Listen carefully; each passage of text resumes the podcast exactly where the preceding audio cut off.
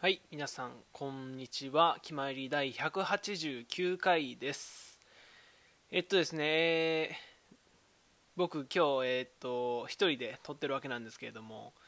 あの実は収録しなければいけないという事実をね、えーなんと忘れちゃってましてデジ君の方から「八中君この前頼んだ一人会まだどうなってんの?」みたいなの言われて催促が来たのであやっべってなって今深夜に撮っていると、まあ、そういう状態なんですが、えー僕も、えー学校の方を卒業しまして今実家の方に戻って写真屋をでバリバリ働いてるわけなんですけれども、まあ、あの学校から帰ってきたっていうことであの地元でずっと働いてる両親とかは知り得ない知識とか新しい技術とかを、まあ、知ったり知ったりというか学んできたりしてるんで、あのそんなんできるんですか？みたいな感じで褒められるというか頼りにされることもまあまああるんですけれども、あのなんか父親がパソコンのそのソフトの使い方とかでこれを一括で表示する方法とかないんかみたいなことをあの細かい些細なことを聞いてくるんですね。でそれを僕がこうこうこうすればあの見れるよって言われてあ言ってでさすが学校に習ってきたのは違うなみたいなこと言われるんですけどそれ僕が個人的にあのネットで調べた知識なんですよね。であの今の大人の人っていうかネットにあまり馴染みがない世代ってしらネットで調べるっていうことの有益性っていうかをあんまり分かってないのかなっていうふうに思って調べれば本当出てくるんですよね。っていう話を、えーちょこっと触れたいと思います。それではいきます。発注シグマの気ままに寄り道クラブ。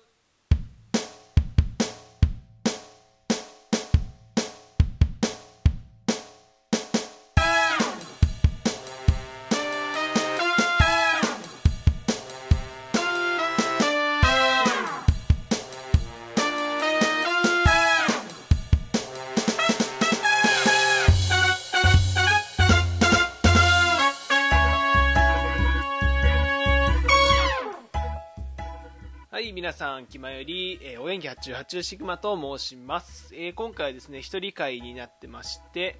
えーっとですね、まあみんないろいろ予定がね、予定がっていうか、都合が合わなかったりとか、えーしますので、もう本当4月がね、意外と忙しかったんですよね。なんか、僕の実家の方でも4月は入学式とか、まあ大会、部活動の大会とかの撮影が重なりまして、割と繁忙期って呼ばれるような期間みたいですね、まあ、5月からはちょっと閑散期というか あのあまり依頼がなかったりするのであの僕も積極的に収録に、ね、参加していけると思うんですが、まあ、それ以前にあの部長のデジデイさんが家を追放されてカラオケで撮ってるっていう現状もあるんですけれども。で、まあ、あのオープニングトークの話題に立ち返るんですがそのなんかちょっと調べれば出てくることってだいぶあってっていうかあの分からないって自分が思ったこととかん？これちょっと不便だなって感じたことってネットで調べれば大概あの同じことを思ってる人とか解決したいと思ってる人が絶対いるんですよね。出てこないことの方がむずあのあんまりないと思うんですよ。はっきり言って。だから調べることって大事だなっていうかその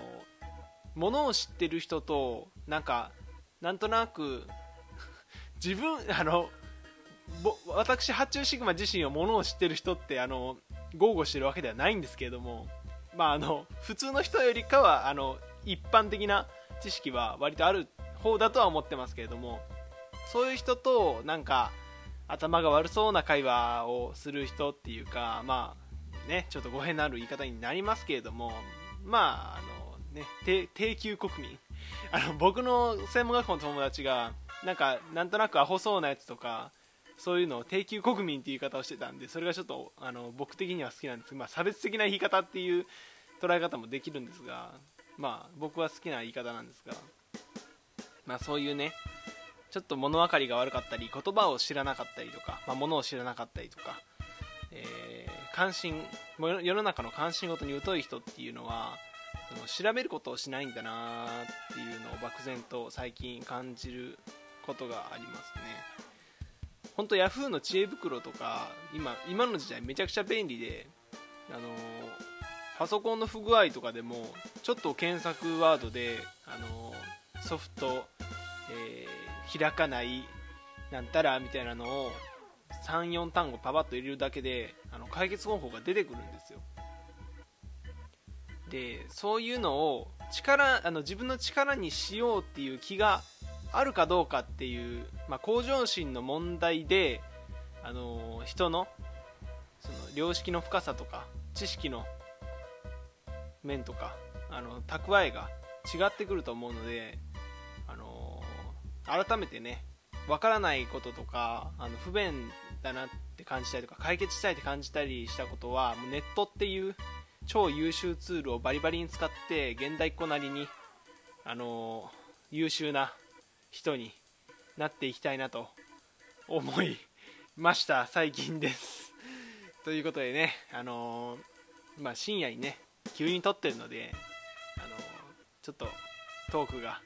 もたつく部分とかあると思うんですけれども今回もよろしくお願いします。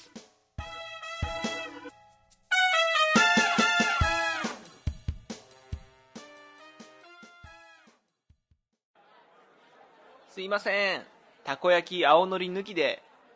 青のり抜きお客さんうちのたこ焼きにそりゃ無理な話だ全ては青のりから始まったよろしいならば戦争だ。うーん。じゃあもう手加減はしなくていいよね。愛する仲間を守るため。もうやめて鰹節のライフはとっくにゼロよごめんな、お客さん。これが俺の正義ってやつだ。たこ焼きの誇りを守るため。青のりがなくちゃ、俺はたこ焼きを食べる意味がねえんだよ。じゃあもう、知るしかないってこと？そして、お好み焼きとの決闘へ10年ぶりだな最高の制作スタッフで送る感動のフードストーリーがこの夏やってくる青のりザ・ムービーお好み焼きの逆襲。カミングス入場者特典で青のりシールもらえる。はい、それでは、えー、テーマトークの時間です。えー、今回はですね、えー、私、まあ、えっと、この番組をずっと聞いてる人は知ってると思うんですけれども、まあ、私も、私っていうか、部員全員例外ではないんですが、まあ、オタクなわけなんですよ。で、オタクっていうのは、まあ、デジデジさんは結構、あのだいぶな、だいぶな頻度で、ライブに行ったとかいう話とかを、あの決まり内でしているので割とアウトドアなオタクというか現場に行く人だと思うんですけど僕はまあその何て言うんですかねまあ何て言うの？在在宅というかあのまあインドアインドアなオタクなので、まあ、YouTube を見ながらゲラゲラ笑ったりニコニコ動画を見ながらニヤニヤしてたりするようなオタクなんですけれども、え先日なんと、えー友達に誘われてアウトドアな施設の方に行ってまいりましてそこがですね、まあ、福井県は池田町というところにあるツリーピクニックアドベンチャーっていうツリーピクニックアドベンチャー池田かなっていうあのアスレチックの施設に行ってきたんですけれども、まあ、その日が、まあ、かなり疲れまして疲れましてというか楽しかったんですけど疲れましてっていう話をちょこっとしようかなと思います。でなんでそういうことになったかっていうと、まあ、僕はあの、まあ、ずっと言ってると思うんですけど地域のボランティア団体にずっと属していて、まあ、今は卒業一応卒業したという形にはなるんですけどそのボランティア団体の友達2人と、えー、一緒に行かしてもらって今回は。でその2人がなんかアスレチック好きっていうか結構そのまあ、やっぱり自然が好きなんですよ。地元が好きな人たちなんで。あのボランティアでねあの地元の子供たちの面倒を見ているぐらいですから、まあ、地元が好きっていうことで自然が好きみたいな感じであのアスレチックとかその遊具遊具というかねあの自然体験が好きな、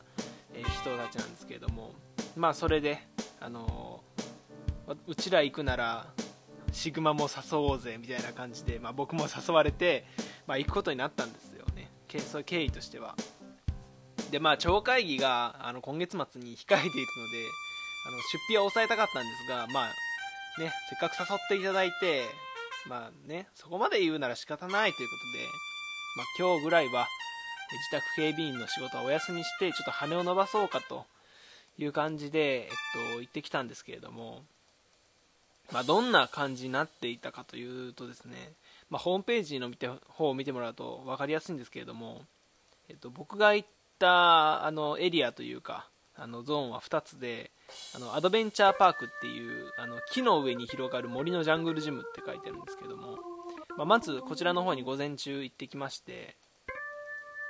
あのどんなになってるかというとあの杉の木が長いのがあのいっぱい生えてる林がありましてその木の中腹ぐらいもうその地上からの高さはもう5 6メートルぐらいのところだと思うんですけどそこにそのなんか紐とかあとなんか針金とかを駆使して足場が作ってあるんですよ。でそこが結構サスケサスケですサスケ。言うたらサスケみたいな感じであの割と渡りにくい感じに作ってやってでそのポイントからポイントまであの障害物を乗り越えながら進んでいくみたいなアスレチック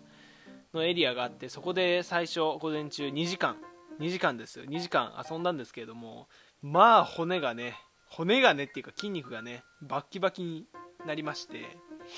あの結構ね結構皆さんが思っているよりもサスケ サスケしてるんですよね。サスケしてるっていう動詞があんまりよく分かんないですけどなんか紐のネットみたいなのをあの体を這わせながら進んだり、えっと、あ一応命綱じゃないんですけどなんかワイヤーみたいなのがあってそこにあのフックをかけながらいちいちいちいちフックをかけながら進んでいくっていう感じなんでの命綱はあるんでいつ落ちても大丈夫なんですけどその紐2本の上にただ板が固定されてるだけみたいなね足場がすごく悪いところとかあと紐を伝いながらワイヤーの上を歩いていくみたいな場所があって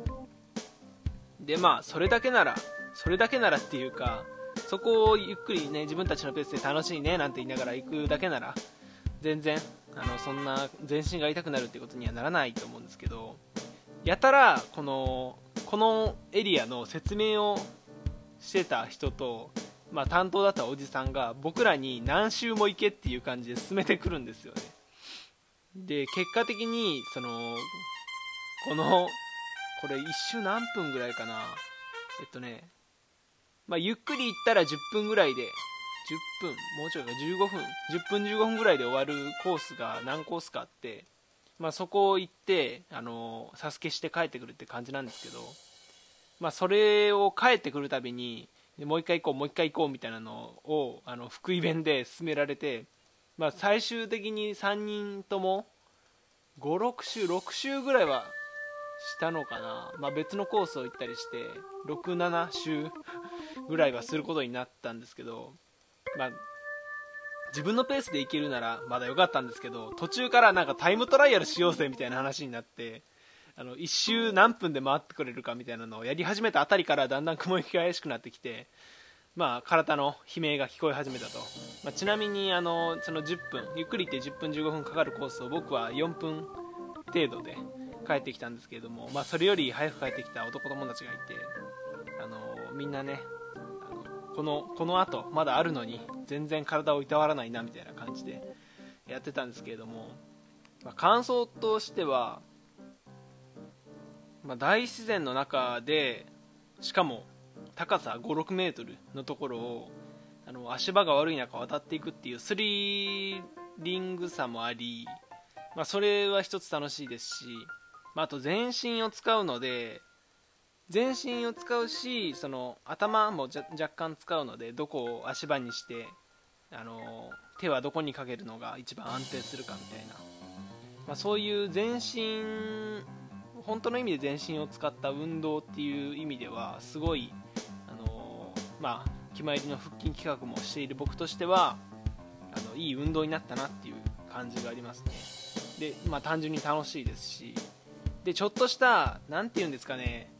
あのなんて説明すればいいのかな？あのターザンみたいなのあるじゃないですか。アスレチックで。あーみたいな感じになるやつ。紐に捕まってビャーっていくやつ。あれのなんか短いバージョンみたいなのがところどころあって、まあ、それは単純に遊具として公園にある遊具としてすごい楽しかったですね。なんかジップラインっていうのかな？ジップラインっていう呼び方をするみたいなんで、まあ、それがちょこちょこあってっていうか、まあ、67周もしてるんで何回もやってるんですけど楽しかったですね。はいというわけで、えっと、そういうねあの森の中ジャングルの中をねあのどんどん伝っていくようなアドベンチャーパークっていうところを午前中に行きましてでまあまあみんなだいぶ疲れて あの行く行きの行きはよいよいっていうやつですよ。あの俗に言う。あの行きはよいよいで車の中では結構騒いでたんですけれどもあのこのアドベンチャーパークが終わった後はもうみんなみんな魂が抜けたような顔をして僕もすごいもう虚脱虚脱？虚脱感に襲われてたんですけど、えー、お昼飯は、えー、カフェみたいなところがありまして、まあ、そこであの名物と言われているけれども、まあ、本当に名物かは知らない池田バーガー。池田牛を使ったバーガーなのかな、まあ、ハンバーガーを食べまして。であの皆さん米粉パンって知ってますかね？福井県では割と馴染み深いっていうか給食でかなり出てたのでみんな知ってるんですけど米米粉パンっていうのがありまして、まあ、お米で作った米お米の粉で作ったパンなんですけれども、まあ、そのもちもち感もちもち感がすごいんですよお米で作ったパン。そのもちもち感と相まってなんかすごい美味しいバーガーになってましたね。プラス池田町のサイダーっていうことでいけそうだっていう商品がありまして、まあ、それを友達と飲みながら、あのまあ、僕はジンジャーエールの瓶瓶のジンジャーエールとか飲みながら、まあ、優雅な優雅なお昼休みを過ごしてましたね。なんですかねなんか全身を動かした後のその瓶の炭酸を飲みながら昼飯を頬張るみたいなのってなんかすごい生き生きてるなって感じしません？なんか皆さんに経験があるか分かんないんですけどなんか体を使った後の休憩ってすごいあ俺なんか今充実してる生きてるって感じがするというねなんかよくわからない僕だけの優越感みたいなのを今必死に説明したんですけれども、まあ、昼飯はそういう風に優雅に過ごして結構2時間ぐらいもうぼーっとしながら3人 ,3 人で行ったんですけれども3人ともぼーっとしながら過ごしましてで午後何をしたかと言いますと、え午後はですねもう一つもう一つというかエリアはいろいろあるんですけれどももう一つのエリアに行きまして、えメガジップライン、えこちらのエリアに行ってきましてなんと、えー、地上高が日本一って書いてありますね。長さ 510m× 高さ 60m のえー、大空冒険ということで、まあ、何をするかと言いますと、まあ、さっきターザンのちっちゃい版みたいな話をしたと思うんですけども今度はターザンのでっかい版です。要するに、えー、だから長さ 510m のワイヤーをなんかあの、ワイヤーフックみたいなのを引っ掛けてそこに捕まりながらあーっつって 60m ビャーって、えー、走っていくっていうね。そういう体験を、えしましたね。えっとこれが結構スリリングと言いますか、まあ、単純にあの高さ 60m のところをかけていくのでしかも森の中ですからね。森の中をかけていくのですごい風の感じとか気持ちいいですしもう辺り周り全部自然なので本当空を飛んでるみたいな感じになりましたね。でなんかあのー、風が追い風の時はなんか大股を開いてインディー・オブ・ジョイトみたいな感じになってその風の抵抗を消しつついかないと時速60キロ出ちゃうよって言われたのであの時速60キロ出ないように、あのー、抵抗をね受けながら行ったりとかしてたんですけれども、あのー、その体重によってやっぱり、あの勢いとかって変わるなと思って3人で行ったうち1人があの女性の方であのこのラジオでも前の SNTR というラジオでもちょこちょこ名前が出てきてる小雪さんっていう友達がいるんですけども、えっと、僕と小雪さん一緒に用意ドンつってスタートしてで小雪さんの方が体重が軽いのであの僕の方がどんどん早く行って小雪さんが遅れていくんですよね。不思議なもので。でこのメガジップラインあの2回2回なんて言えばいいのこれ？フライト？フライトじゃないな。2回ビューンっていく。ビューンビューンする。ビューンするのが2回あるんですけども、まあ、1回目はなんか短い長さで2回目がめっちゃ長い長さみたいな、あのー、山を登っていってその上からやーって降りていくんですけれども。あの2回目の時にあのもう1人のあの男の人、えー、のんたん。のんたんさんっていう人がいるんですけれども。と、のんたんさんは体重がまあ大変重い方でいらっしゃいまして、まあ、あの俗に言うところのデブ、まあ、豚、百貫デブというところでしょうか、まあ、あのデブの方なんですけれども、まあ、多分体重が7、80キロはあるんじゃないですかね。で小雪さんが多分僕以下なので40、50キロ以下、50キロぐらいじゃないですかね、だったんですけれども、あの長い長さだったので、まあ、風の抵抗とかもありますしどんどんあの勢いが死んでいくんですよね最後の方になってくると。でのんたんさんがすごい勢いで まあ百貫デブですのですごい勢いでビャーっていくのに対して小雪さんがどんどん遅れていってであの、まあ、最終的に途中で止まっちゃったんですよね。であの止まっちゃってで風とかの勢いもあってどんどんあの戻ってくる形になりまして。で小雪さんがねあの一時あの高さ60メートルの位置で宙ぶらりになるっていう 状況になってもうあの肝っ玉が冷えたのではないかなと思うんですが、まあ、ちゃんとレスキューしてもらえたんですけれどもね、まあ、このメガジップラインはですね、まあ、先ほども申した通り、まあ、鳥みたいな気持ちになれると私は鳥になりたいと,、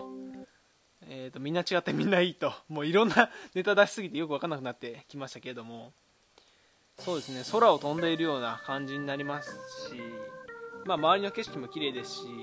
なんか池田町の有名なあの彫刻家みたいな人が作ったあの木彫りのなんか動物みたいなのが途中に点在しててあの今飛んでいる途中に5体ぐらいあるんであの見ててあの何か当ててくださいみたいなのをあのアドバイザーの人から言われるんですけれどもあの1回目ビューンって飛んでってうわーって言ってるうちにあのそのことを忘れちゃって途中であそうだ探すんだったって気づいて結局2体ぐらいしか見つけられないっていうあの余裕が全然ないのでまあでもそういう隠し要素があったりとかまあ、非常に何て言うんですか楽しかったですね、まあ、短い時間ではあったんですけれども、まあ、その分の価値はすごくあったと思いますね、まあ、あの高いところが好きな人とか、まあ、バンジーとかそういうのを体験してみたいって思ってる人はこのメガジップラインっていうのはとてもおすすめだったのであの行ってみるといいと思いました。ということですねあのまあ、ツリーピクニックアドベンチャー池田っていうところはですね、まあ、あの都会からの参加者が多いっていうことで、まあ、大阪とかから結構来てるみたいなんですけれどもあの都心部にいる人たちって結構自然を感じにくいと思うのでぜひあの福井県に訪れる機会があればあのアウトドアで、えー、このツリーピクニック ツリーのことをさっきからずっとトリーって言っちゃうそんなに発音を意識してるわけでもないのに。ツリーピクニックアドベンチャー池田にね行ってみて、えー、自然をね全身で体験していただくのもいいんじゃないかなと。まああの普段インドアの僕がこう言うんですけどこう言うんですから、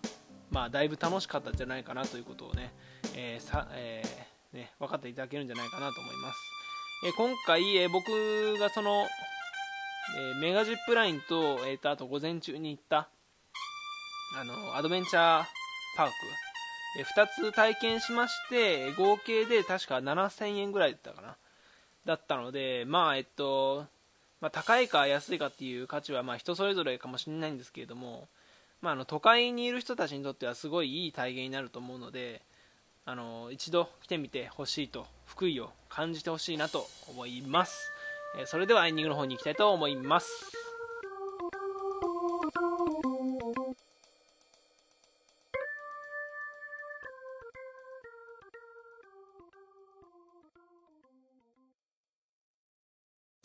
へえ、最近の骨董屋って色々置いてんだないらっしゃいませ。あ、すいません。これってどういうものなんですか？ああ、そちらは瀬戸物のガラス瓶になります。え？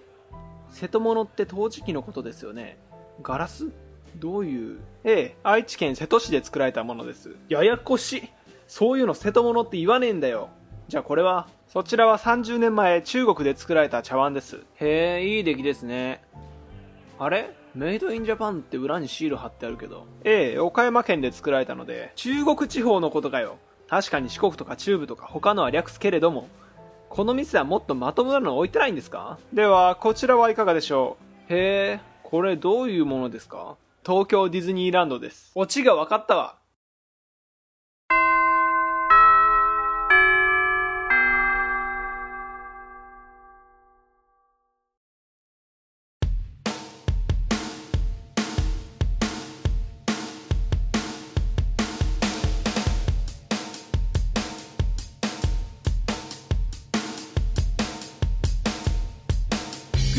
開けば健康の話。はいそれではエンディングです、えー、今回はですね一人会でしてまあしかもとっさに始めたということもあって、えー、だいぶわたわたしてしまったんですけども、えっと、楽しんでいただけましたでしょうかっていうことでね。はい、えー、ゲップが今出ましたね、えー、しばらくしばしのゲップタイムをお楽しみくださいのテロップがね、え流れているとえー、っとですね、えー、今回は、えー、まあ、オープニングトークからあのしネットですぐ分かんないこととか不便だなって感じたことは調べることの大切さと、まあ、テーマトークであのツリーピクニックん？なんだっけ？あの忘れちゃいました、えー、ツリー？なんだ？なんだお前は？ツリーピクニック？アドベンチャー池田？のあの楽しかったよ報告っていうのをねさせていただきました。まあ、ぜひ皆さんもねあのアウトドアする機会ありましたら、まあ、ディズニーランドとかユニバーサル・スタジオ・ジャパンとか、まあ、最近で言えばレゴランドとかいうあの新参新参者もできたりしてるんですけれども、まあ、こういう地方のちょっとした穴場みたいなスポットに行ってみるのもいいんじゃないでしょうか。あの温泉施設もありますので、まあね、あの汗を流した後に温泉に入って帰るっていうねそういう楽しみ方もおつだと思いますのでぜひチェックしてみてください。えそれでは、えー、まあ、行ったよっていう報告とかそういうのがあれば、まあ、ないないないと思うっていうのもあれなんですけども行ってほしいんですけれどもね。あの行ったっていう報告があれば決まりにメールを送っていただきたいということで、えー、決まりにメールを送れる方法はいくつかありまして一番簡単なのが、えー、決まりのシーサーブログの気ままに寄り道クラブのシーサーブログの方から、えー決まりメールフォームっていうリンクがありますのでそこから、えー、メールを送っていただくのが一番簡単だと思います、えー、そこでそのリンクのページをページをページページページページを開いていただいて、えー、必要事項を明記の上送信していただくしただタイムタイムタイムタイム。で J さんいい感じに切っておいてください。そちらのメールフォームから、えー、メールを送っていただければいただければと思います。ダメだな。えー、あと、えー、直接メールを送る方式もいけます、えー、yorimichi.club あと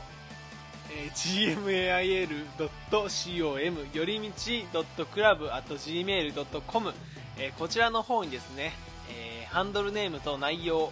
を明記の上送っていただいてもメールが送れますということで、えー、いや久しぶりの一人会っていうのもありますしやっぱりあれですね一人喋り難しいですね。なんか同じことを何回も言っちゃったりとかあとなんか喋る内容がまとまってないのに喋り始めちゃったりとかするの本当に良くないとは思うんですけれどもでも、まあ、大枠を決め大枠は決めれますけど多少行き当たりばったりになっちゃうので、まあ、なんともしようがないなというか本当にあの事故を完全に防ぐという意味ではあの原稿部に起こすのが一番いいかなと思うんですけども、まあ、それだと1回あたりの収録の労力が半端ないことになってきますので、まあ、皆様お許しいただければなと思う次第であります。ということでね。えーそれではね、まあ、僕の喉の方も疲れてきましたしあのそろそろ明日の仕事もありますので眠る時間になってきましたので、えーここで終わり終わりたいと思います、えそれでは今回部室にいましたのは発注シグマ、え1人でした、えまあ、次回もお楽しみにということでね、え以上お元気発注発注シグマでした。それでは皆様、えこれにてさよならバイバイ。寄り道すんなよ